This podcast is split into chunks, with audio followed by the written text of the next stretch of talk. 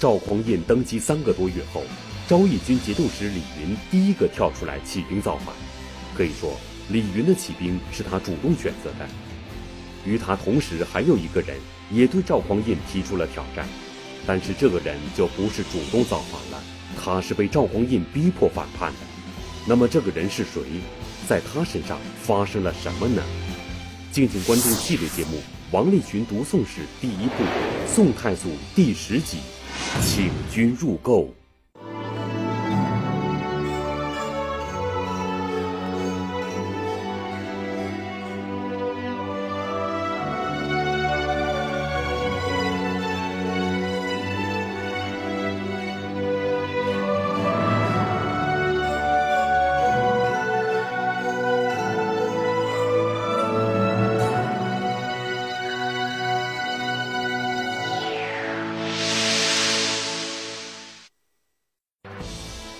胤虽然兵不血刃地夺取了后周政权，但是当时后周地方上手握重兵的节度使都处在观望之中，其中心怀异志的不少。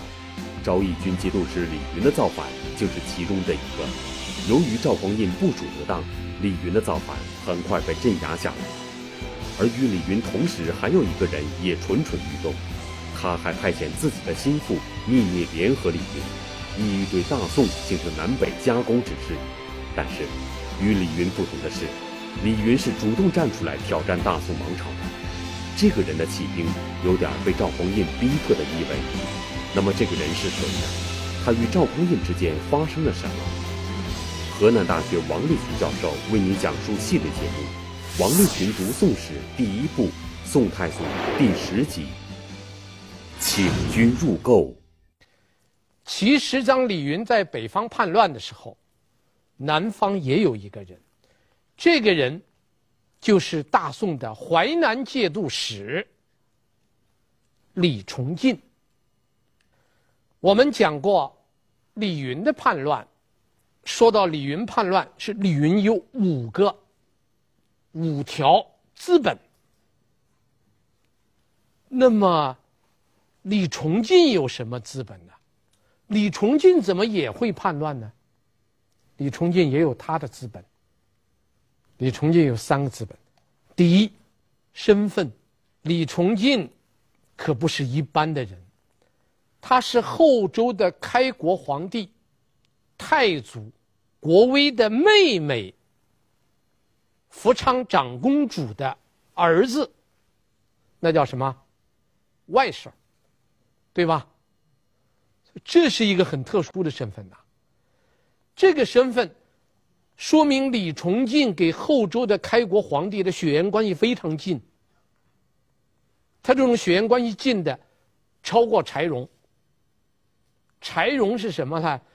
柴荣是后周皇帝国威他的妻子的亲戚，是他的侄子。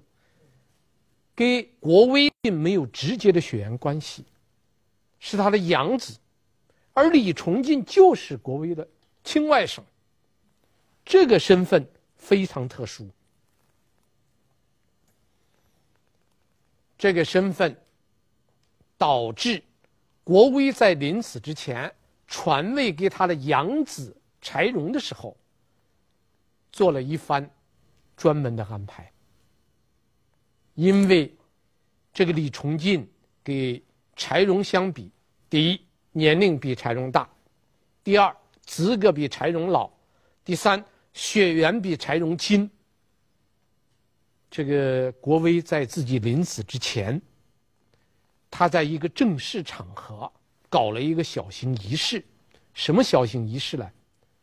把他的亲外甥李崇进叫来，把他的养子。柴荣也叫来，把朝中的重臣都请来，然后举行了个小型仪式，让这个年长、资格老、血缘近的李崇进，当着所有大臣的面，给柴荣磕头，认新皇帝。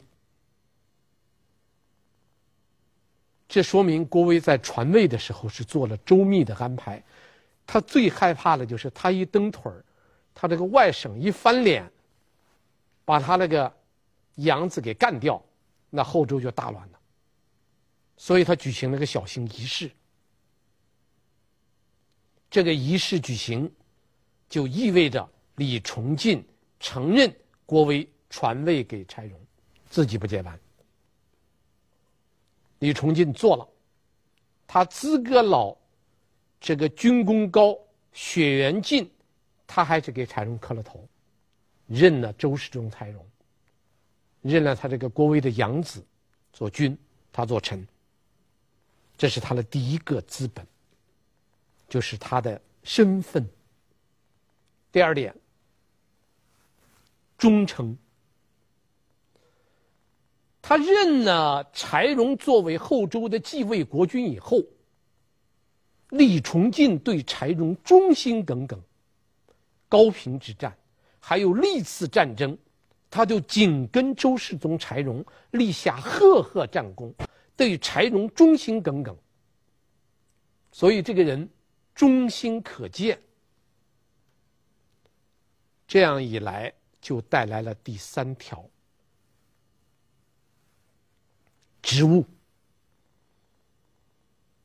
李崇进在柴荣做国君的时候，担任什么职务呢？担任后周禁军。我们讲过后周禁军的两大组成部分，一个叫殿前司，一个叫侍卫司。殿前司的最高长官是都点检，都点检就是篡位的赵匡胤。侍卫司那个最高的指挥使就是李崇进。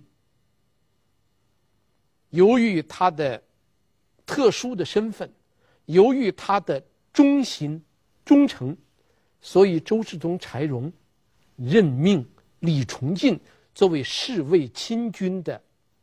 总指挥，他跟赵匡胤是平起平坐，两个人同时掌管禁军，所以李崇进还有第三个资本，就是他的职务。第四点，影响。李崇进在朝中和在禁军中间影响十分巨大。这个人战功卓著，忠心可见，身居要职，所以粉丝众多。他在清军中间有一大帮人都很佩服他，亲近他，他的影响力非常大。这四条决定了李崇进。不是一个等闲之辈，而且李崇进还有一个绰号，叫黑大王。为什么叫黑大王呢？他脸黑，能打仗，脸又黑，所以在周世宗征淮南三征淮南的时候，南唐的人就给李崇进起了一个绰号，叫黑大王。所以李崇进。他有自己的优势，就我刚才说了四点。但是，李崇进在关键时刻，在他的仕途中间，出了一点问题。什么问题呢？就周世宗柴荣三十四岁英年早逝以后，由他七岁的长子柴宗训继位了，这就是周恭帝。柴宗训继位以后，不知道怎么下了一道非常奇怪的命令，就是把身居要职的李崇进，另外安排了一个职务——淮南节度使。节度使的官府在扬州。李崇进是还是侍卫亲军的都指挥使，但是他同时兼着。身在扬州的淮南节度使的职务，他平时不在开封办公，在哪儿办公呢？在扬州办公。这就给老赵差了远了。他两个人都是禁军首领，一个在京城办公，一个在扬州办公，侍卫亲军的都指挥使怎么跑到扬州去办公呢？历史没有记载。您现在收看的是《百家讲坛》栏目。当赵匡胤陈桥兵变时，掌握侍卫亲军的李崇进远在扬州镇守，虽然掌握重兵，但鞭长莫及。这当然给赵匡胤坐上天子的宝座提供了良机。很显然，李崇进并不是赵匡胤系统的人。那么，对于这样一位有身份、有影响、又手握重兵的李崇进，坐上天子宝座的赵匡胤，会如何处理与他的关系呢？赵匡胤一当皇帝，李崇进跟赵匡胤两个人的地位就发生很大变化了。赵匡胤当了皇帝以后，赵匡胤的第一道命令，就是免去李崇进的侍卫亲军都指挥使的职务。先把他禁军的军权给夺了。这个侍卫司啊，殿前司因为是赵匡胤做一把手的，殿前司的这帮人跟着赵匡胤，全部进了中央领导班子了。而侍卫司的人很不幸，一把手李崇进派到扬州去了，二把手韩通。是陈桥兵变中间唯一被杀的人。你看侍卫司，一个被调走，一把手被调走，二把手被杀，侍卫司遭到重创，然后赵匡胤全部换成他的人。中央换了皇帝，对他来说出现了三件事儿：第一，赵匡胤做了天子；第二，他的军权被剥夺了；第三。给了他一个虚衔中书令，给了他一个兼中书令的虚衔，名气听起来很大，没权，虚的，啊，给他一个虚的，就类似什么顾问。啊，顾得着问一下，顾不着就不问了，给他这么一个虚衔，就没有人去管他了。但即使是这样，李崇进给新皇帝赵匡胤上了个表，要求进京去拜见新皇帝。这不是一般的见见面，他俩熟得很。他俩作为禁军两个重要部门的两个一把手，非常熟。一个当皇帝的，另一个要求到京城去拜见他。按当时的规矩，新皇帝继位。地方节度使进京拜见，表明承认新朝，承认新君。这种情况下，赵匡胤一般情况下是极其高兴的。那等于来一个是投降一个，来一个是投降一个。最怕的是不来的。他不来，他就心怀鬼胎，你就不知道他是怎么想的了。李崇进要求来，赵匡胤怎么办呢？史书写了一句话：“崇进请入朝，上意未欲与崇进相见。”李崇进要求来磕头，赵匡胤说：“你别来了，见皇帝要磕头啊，你别来了。”为什么？为什么不让李崇进来？别的节度使来，赵匡胤高兴的不得了，都是好酒好肉接待。唯独淮南节度使李崇进来，赵匡胤不接待。史书没有写，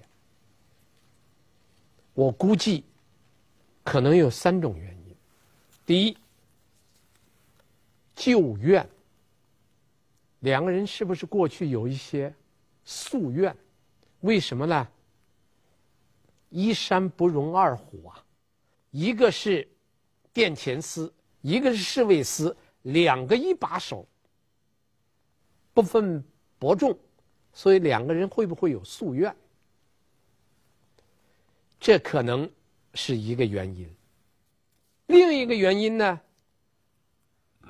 赵匡胤没有想好对策。李崇进是前朝的重臣，对这么一个人，怎么处理？是杀？是贬，是放，是冷，是热，他没想好。既然没想好，最好的办法，你先别来，我想想再说。啊，你先别来，我想想再说。第三，刺激。你不是想来吗？我叫你热脸蹭个冷屁股，不让你来。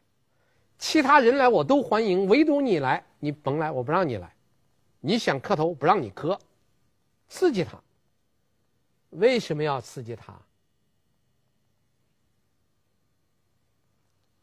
我逼着你，反复的刺激你，最后让你蹦出来，我再给你做掉。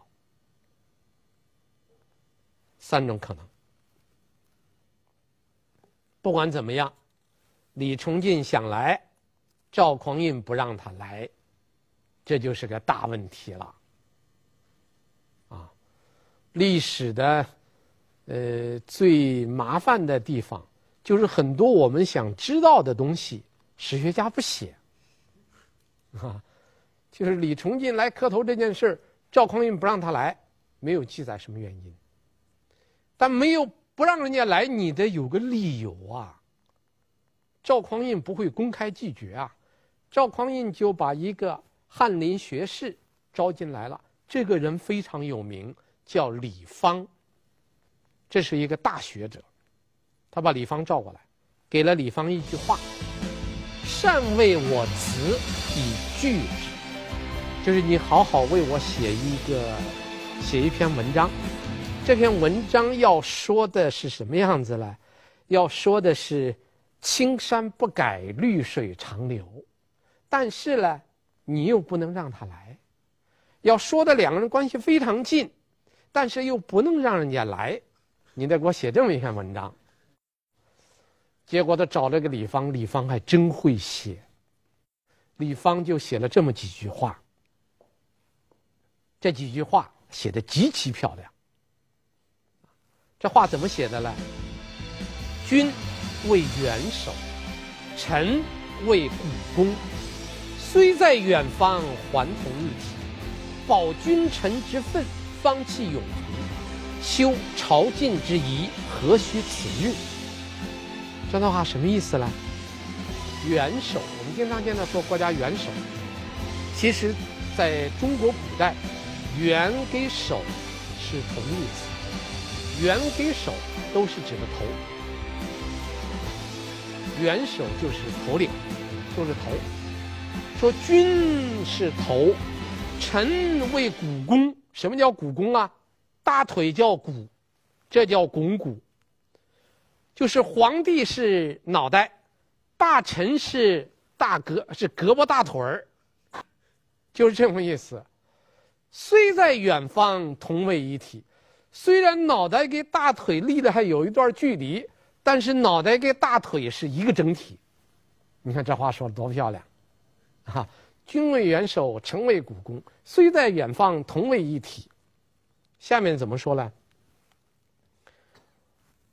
保君臣之分，方弃永图。保持一个君臣之间的关系啊，我们的目的是希望呢能够长期保持下去。既然长期保持下去，修朝觐之仪，何须此日呢？何必要那么急着来进京磕头呢？这句话的意思是就意思就是什么？两情若是久长时，又岂在朝朝暮暮呢？你何必急着来磕头呢？只要咱俩关系好，是吧？只要咱俩在热恋之中，是吧？你在扬州，我在开封，咱们不是心向往之吗？你何必来呢？这就是李方带赵匡胤起草的诏书，文言写得很漂亮，总而言之，一句话，你要来磕头，免了吧，别来了。您现在收看的是《百家讲坛》栏目。李崇进作为后周国戚和重臣，执掌侍卫司军权，对执掌殿前司的赵匡胤颇为忌惮。所以，当他得知赵匡胤通过陈桥兵变篡夺了后周政权时，心里很是不安。但是最终他还是接受了赵匡胤做天子的事实，接受了朝廷授予他中书令这一虚职的事实。而为了试探新天子对自己的真实态度，李崇进上表请求依照惯例以节度使的身份到开封觐见皇帝。但赵匡胤对这位后周时期的政治对手有一种特别的感觉，他拒绝了李崇进的要求。这一拒绝让李崇进心神不宁。这到底是什么意思呢？李崇进接下来会如何做呢？这一下李崇进可就毛了，军军权夺了，要磕头不让去。话虽然说的很婉转，意思很明确，待着吧，别来。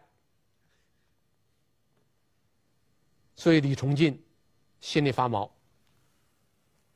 史书记载：“崇进得诏，欲不自安，乃召集王命，增敝郡黄，因为背叛之计。什么叫增敝郡黄啊？敝城墙，把城墙增高；黄护城河，把护城河挖的深一点，把城墙修的高一点。开始做准备了。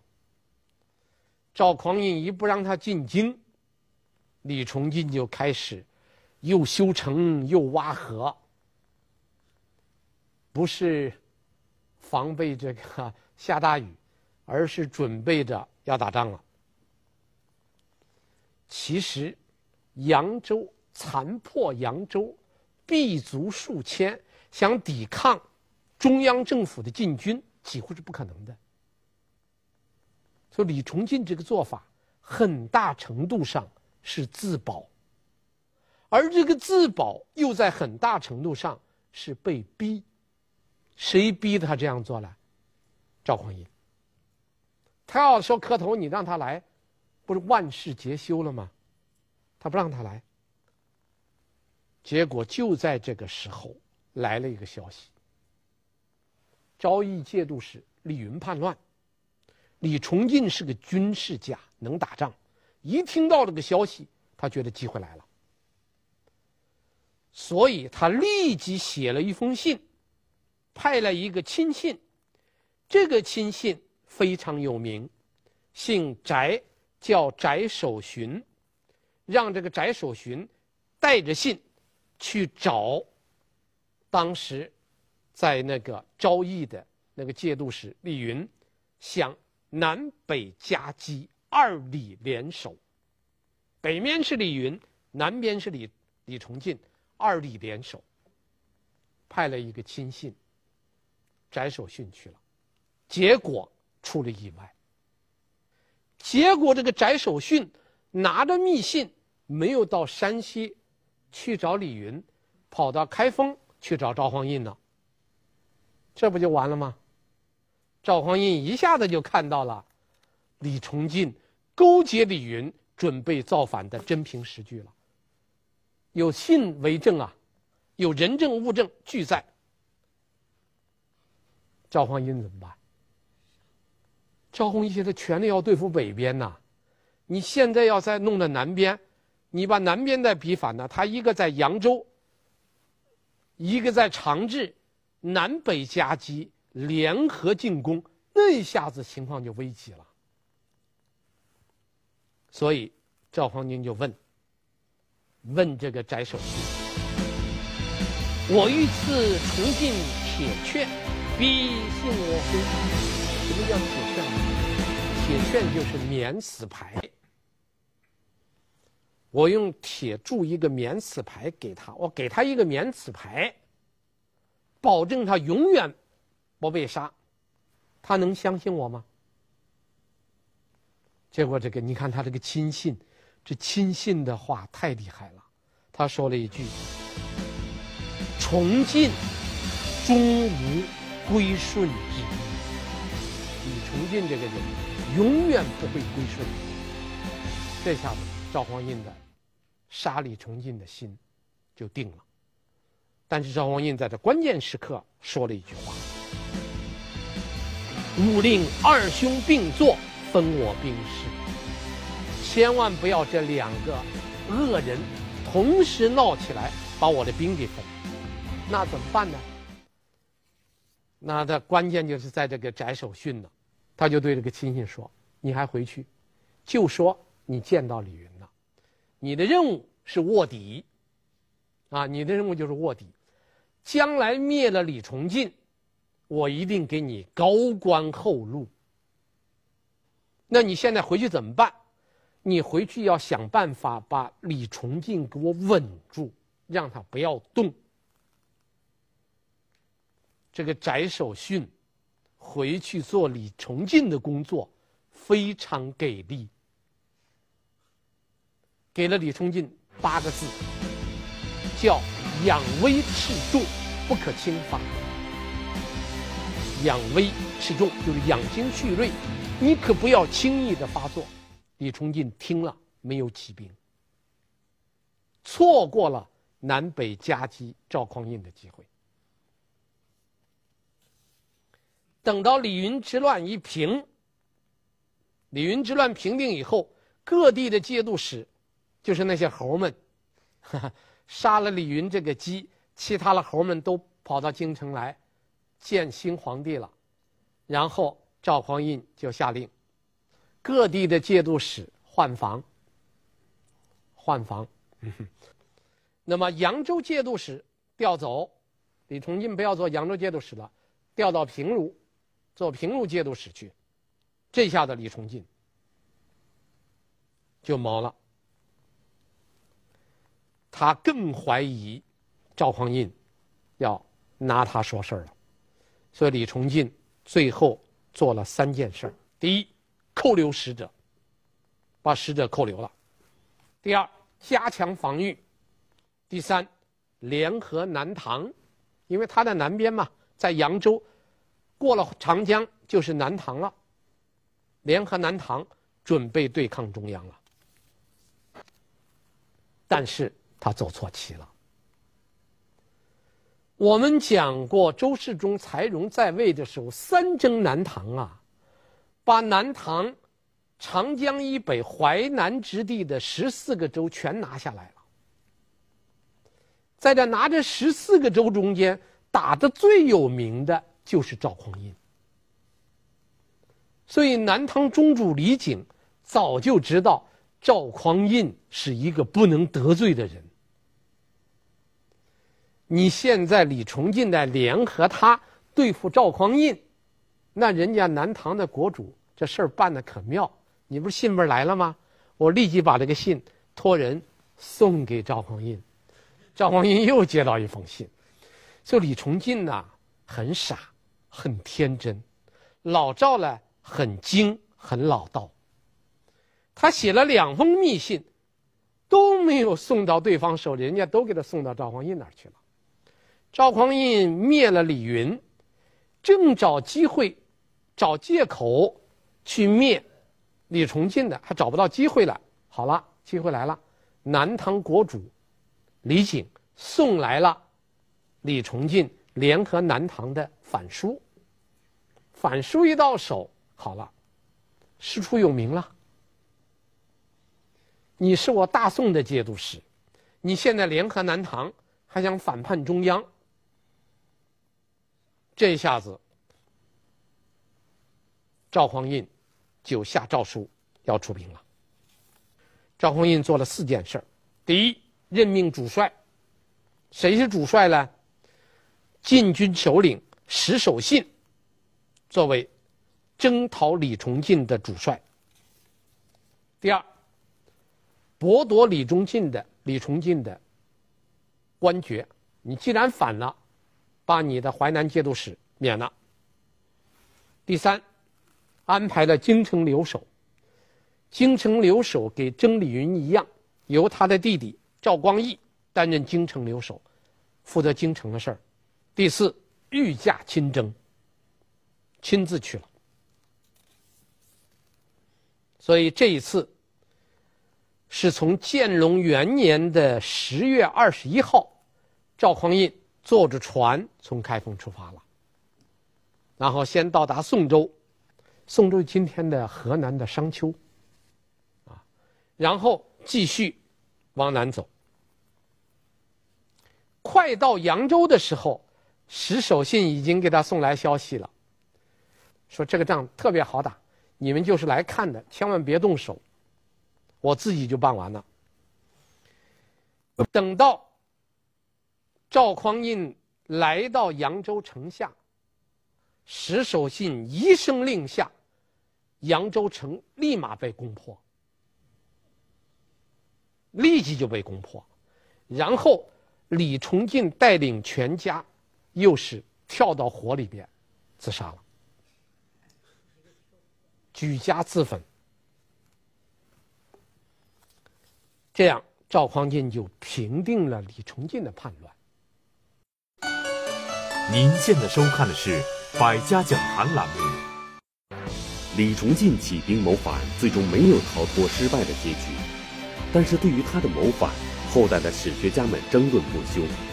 有人认为李崇进无心谋反，是赵匡胤逼迫他起兵，好让自己师出有名，一举解决掉李崇进，除去心中一大隐患。也有人认为，李崇进早就心怀异志，在后周时他就与赵匡胤有过节，因此谋反是肯定的。那么对于这个问题，王立群老师如何看待呢？那么我采纳了，就是他是被动的，为什么呢？我们先看叛乱的时间。李崇进叛乱的最佳时间有两个时间，第一，赵匡胤陈桥兵变的时候。李崇敬应当立即起兵。你既然是后周开国皇帝太祖国威的亲外甥，那么一旦你的政权被夺，立即叛，就举兵。这个时间没有起兵。第二个时间，李云在北边起兵的时候，这是一个最好的时机啊。李崇进是一个军事将领，他当然知道南北夹击对赵匡胤来说那是最致命的。这个时间又没有动，两个黄金时段都没有动。等赵匡胤把鸡也杀了，把猴也平了，最后剩了孤零零的一个猴，他要蹦出来了，这岂不叫不识时务吗？这是第一点。第二点，同样的身份，不同的待遇。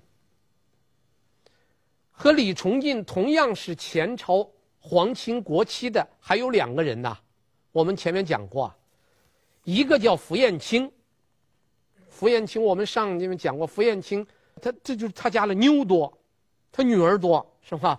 两个女儿做了这个柴荣的皇后，还有一个女儿嫁了这个赵匡胤的弟弟，他三个女儿，每一个女儿都安排到关键岗位上去了。这傅彦卿后来一直受到这个赵匡胤的后代厚遇，对他非常非常好。再一个是我们讲过，他的女婿张永德也非常好，但是唯独李崇进，那些人赵匡胤对他们都非常好，唯独李崇进想进京磕头都不让去。这是第二个。第三点，大开杀戒。赵匡胤攻破了淮南节度使的首府扬州城以后，大开杀戒，杀了多少人？杀了好几百。赵匡胤陈桥兵变在开封，只杀了一个副都指挥使韩通。但是进了扬州是大开杀戒，杀了好几百。第四点，扬州城防，大家看看扬州城防。这个扬州城防在攻破扬州的时候太容易了，这个仗几乎都没怎么打，一下子就是热烈欢迎领导前来参观，热烈欢迎各位同事前来参观，然后打城的时候。史书只记载了一句话：“登时攻拔之。”攀登的登，时间的时，叫登时攻拔之。什么叫登时攻拔之？立刻攻下来。打那个李云的泽州城，同样是这一帮军队打泽州城打了十几天，打扬州城一下子就攻破了，说明什么？说明李崇敬根本就其就根本就没有做防守的什么准备，李崇敬不准备反，没有准备反，所以应当说李崇敬的这个叛乱在很大程度上是被逼反的。其实李崇进原来在赵匡胤政变以后，他就积极要拥护新朝，积极表态，但赵匡胤不让他来。啊，赵匡胤不来，最后把李崇进给逼反了。但是不管怎么说吧，李崇进算是叛乱了。这个叛乱很快也被镇压下去了，平息了李云的叛乱，平息了李崇进的叛乱。国内已经没有和中央叫板的这种力量了，所以赵匡胤下面要考虑的不是安定的问题了，天下已经安定了，他现在最需要防的，倒是他身边跟他一块儿发动政变的这些哥们儿了。这些人一个一个身居要职，掌握军权，这些新贵威胁到他了。赵匡胤下一步就该解决这些新贵了。那么，赵匡胤怎么解决这些问题呢？请看下集《杯酒释兵权》。谢谢大家。公元九百六十一年的夏天，在一场酒宴上，宋太祖赵匡胤于谈笑风生之中。轻松地解除了功臣宿将对大宋禁军的掌控权，这就是历史上著名的杯酒释兵权。而这极具戏剧性的事件，在被广为流传的同时，也留下了太多疑问：为什么赵匡胤只是寥寥数语，这些手握重兵的功臣们就乖乖地自动交出兵权？这场看似平常的宫廷酒宴中，究竟暗含着怎样的玄机？敬请关注系列节目《王立群读宋史》第一部《宋太祖》第十一集《杯酒释兵权》。